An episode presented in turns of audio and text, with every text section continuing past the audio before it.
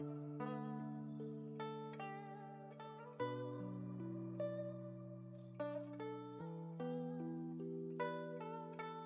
好，我是大米，今天来读一读书，书的题目是《愿得一人心，白首不相离》。话不多说，让我们开始吧。很多年后，当那个与他携手一生的人死前，念的是多年以前他写给他的词：“愿得一人心，白首。”不相离，他一直耿耿的是当年那件伤他至深的事。突然之间，他早已枯涸的眼眸里又荡漾起水意，因却知他的死而日渐荒芜的心，如梦方醒。他仍记得，那是多年前的事了。他泪眼盈盈，这眼依稀还是初遇时那一双横波目，隔着相连望过来，刹那之间，绿起情的情心变了。蒹葭苍苍，白露为霜，所谓伊人，在水一方。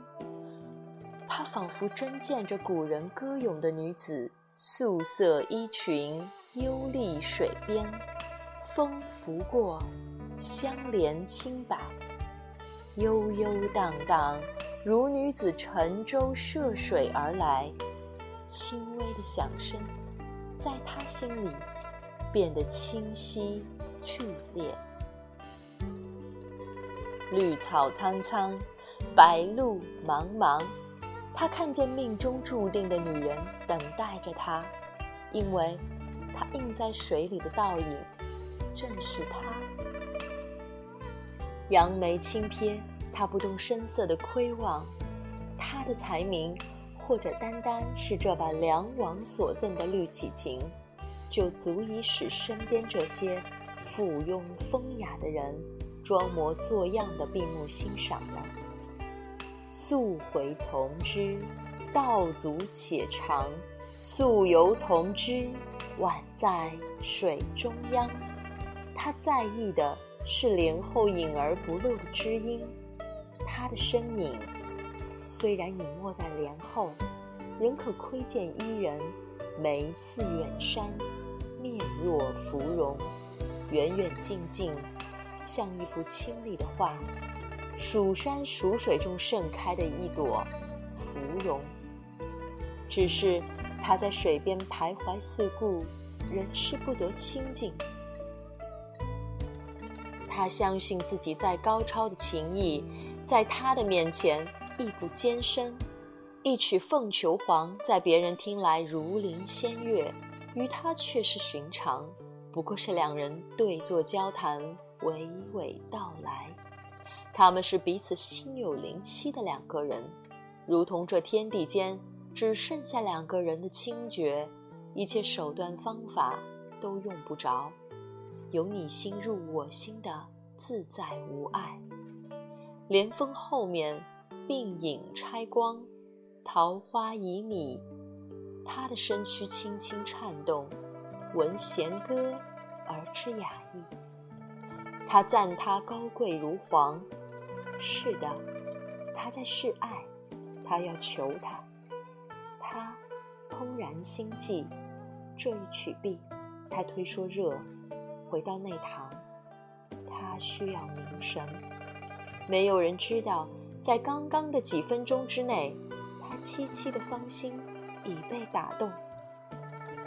十七岁时嫁了人，那时只是年少夫妻。并不深知爱的欢愉和哀痛，还没来得及学会爱，不足一年，他死去，他回到娘家，对那个人的思念，后来想起来，更多是对自己的怜悯，将所有的青春美貌放诸他身上的一场豪赌，结果还没开局就被死亡赶出局。一切还没开始，不应该就此结束。野心而放任的文君并不甘心。或许，每一个失败的女人都会不甘心，但是卓文君无疑多了几分勇气，几分眼光。回家后，他一直这样寂寂的。父亲以为他为情所伤，因此并不愿拘禁他。没有一个慈爱的父亲愿意拘禁自己的女儿。何况，在他眼中的女儿是如此温柔、美丽、忧伤，他好像并不知道女儿的多情，所以后来他才能如此轻易地和司马相如夜奔。其只是多情，其实文君心内一直如蔷薇盛放，只是他不打算让父亲走进他的花园，窥见他心底的秘密。不过。多情不等于放荡。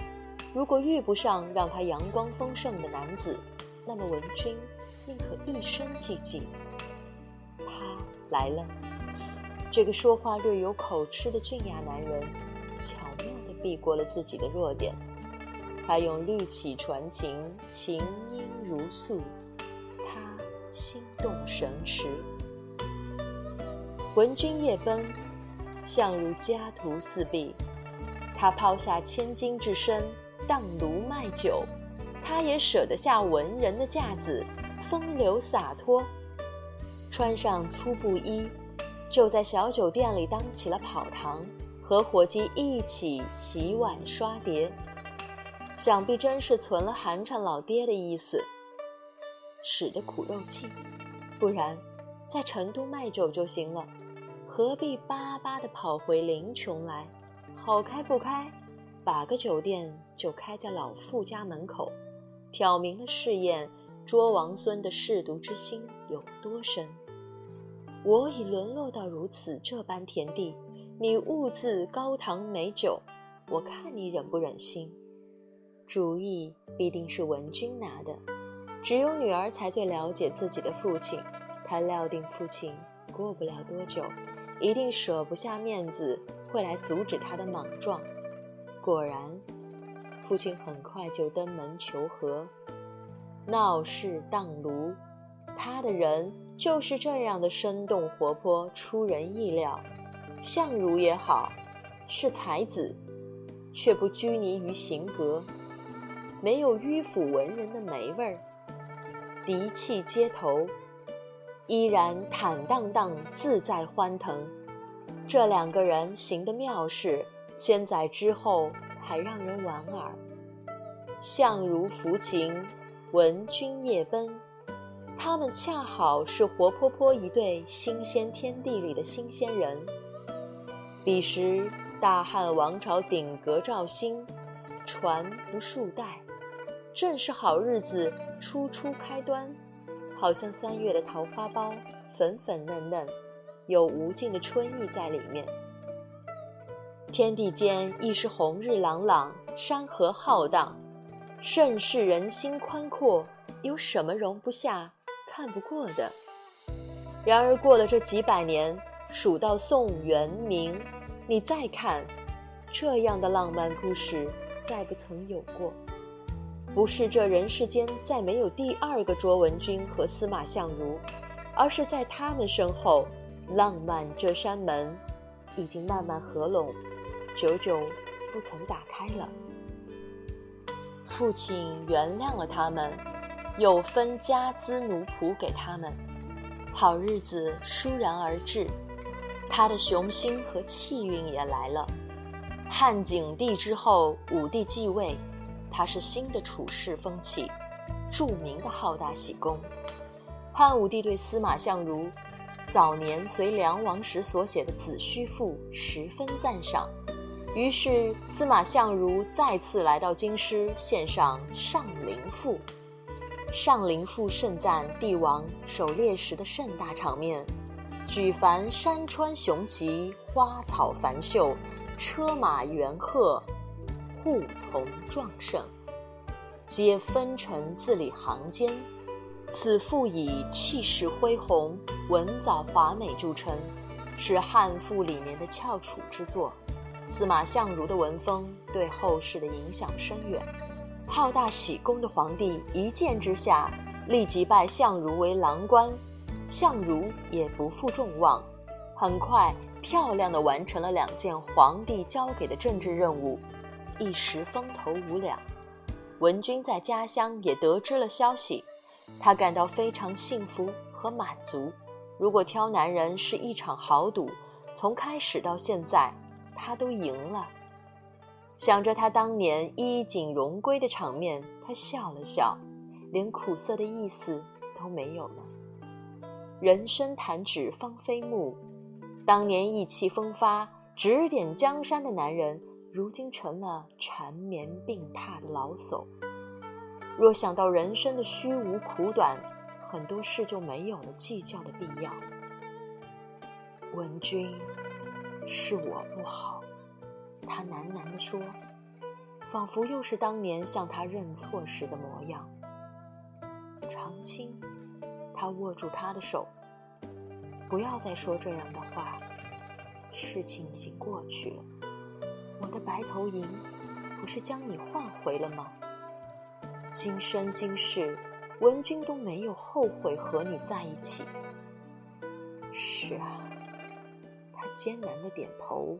望进他的眼睛里，这里面安静温婉，是他毕生眷恋的港湾，但也有惊涛骇浪的时候。他们曾闹翻过，他的妻是那样多情却刚烈的女子，容不得他有二心。天下男儿皆薄幸，事情落到卓文君面前，也不过是如此这般。并不触目惊心。人世间的悲欢离合，有时无异于转过寻常巷陌，遇见一个寻常人。他名气大了，自然交友广阔。棉花素柳渐渐成了寻常日子的寻常风景，而他曾经眼中唯一的风光，渐渐淡成背景。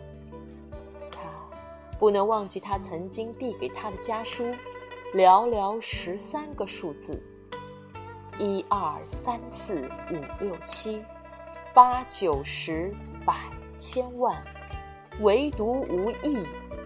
君心淡漠，已没有意了。他要纳妾，可共患难，而不可共富贵。他冷冷的笑。连悲痛的时间也没有，立刻给他回信。一别之后，两地相思，只说是三四月，又谁知五六年？七弦琴无心弹，八行书无可传，九连欢从中折断，十里长亭望眼欲穿，百思想，千系念，万般无奈把。君怨，万语千言说不完，百无聊赖十依栏。重九登高看孤雁，八月中秋月圆人不圆。七月半烧香秉烛问苍天，六月伏天人人摇扇我心寒。五月石榴如火，偏遇阵阵冷雨浇花端。四月枇杷未黄，我欲对镜心意乱。忽匆匆，三月桃花随水转，飘零零。二月风筝线儿断，咦，郎啊郎，巴不得下一世你为女来，我为男。一二三四五六七，八九十百。千万亿，他写的家书首尾连环，成为一首连环情诗。若要玩弄文字游戏，我卓文君当真逊于你司马相如吗？偏偏要义，不过意也不是那个意。用你心换我心，使之相一生。你若不想我了，那我何必想你？他又作诗。写的比凄凄哀哀的他明白响亮。矮如天上雪，皎若云间月。闻君有两意，故来相决绝。今日斗酒会，明日沟头水。谢蝶玉钩上，河水东西流。凄凄复凄凄，嫁娶不须啼。愿得一人心，白首不相离。竹竿何袅袅，鱼尾何摆摆。男儿重义气，何用？钱刀为，并复书。春华尽芳，五色灵素，情尚在御，而心生待故。井水有渊，汉宫有水，比物而兴，皆视之人兮。冒雨迎而不误。他的气又未平，随后再补写两行：朱弦断。明镜缺，朝露晞，芳时歇。白头吟，伤离别。努力加餐，勿念妾。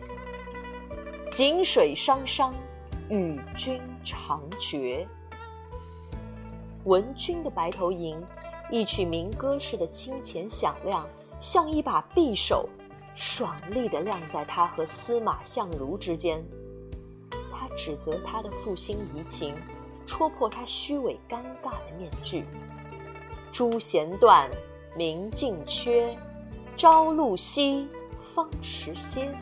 他连用四个排比来追拟彼此之间行将断绝的恩情。他不悲啼，连指责亦心思清明。而又说：“努力加餐，勿念妾。”既表明态度。又为彼此留了回旋余地。他明白自己仍然爱他，其实不想失去他，所以不忘表白自己的深情。这是聪明女子的聪明做法。我心底还是关爱着你的，希望你离开我之后，依然可以衣食无忧，不要有怀念的意思。只是闻君有两意，故来相决绝。你若要分手，我绝不纠缠。斩断情丝的决绝不是没有，甚至可以男婚女嫁，两不相干。她并不是一味隐忍、只懂得哭泣的女人。想和一个人白头到老的愿望简单质朴，并不是过分的奢望。所以，如果你做不到，就请离开。女子少有的决绝之美。毫无顾忌地从她身体内迸发出来，这种美为世所稀。自他之后，女子的决绝竟也成了一种壮烈。井水汤汤，与君长绝，这是最后的一搏。如果他不回头，他就放手。他回来了，白头安老，再离不开。文君，他用尽最后的声音唤他，亲，好似当年进入他心房时，春风与春草的轻微触碰。那一年，春草重生。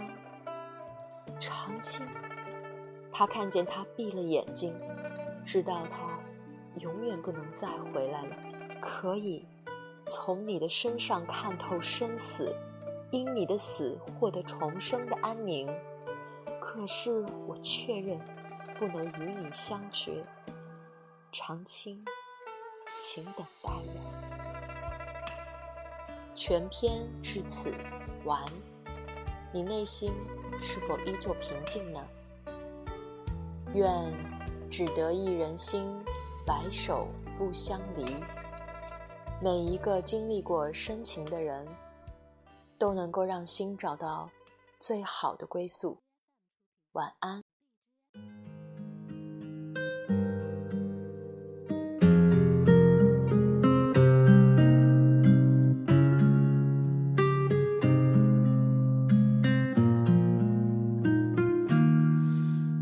一天宛如一年，一年宛如一天，任时光。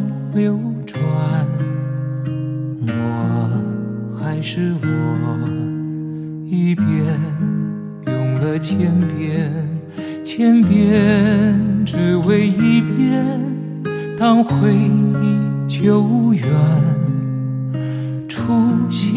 心实现。我做了那么多改变，只是为了我心中不变。默默的深爱着你，无论相见不相见。我做了那么多改变，只是为了我心中不变。我多想你天。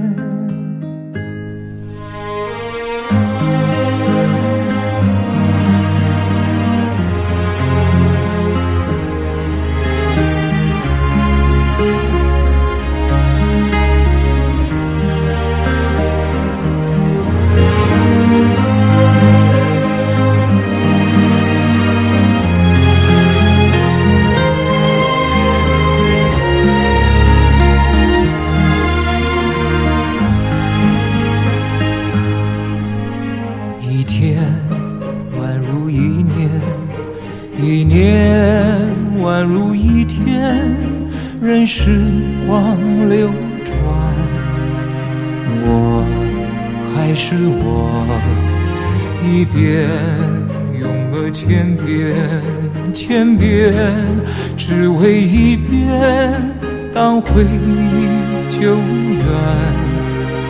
初心实现，我做了那么多改变，只是为了我心中不变。默默的深爱着你，无论相见不相见。我做了那么多改变，只是为了我心中不变。我多想你。看见，我做了那么多改变，只是为了我心中不变。默默的深爱着你，无论相见不相见。我做了那么多改变，只是为了我心中不变。我多想你看见，我做了那么多改变，只是为了我心中不当你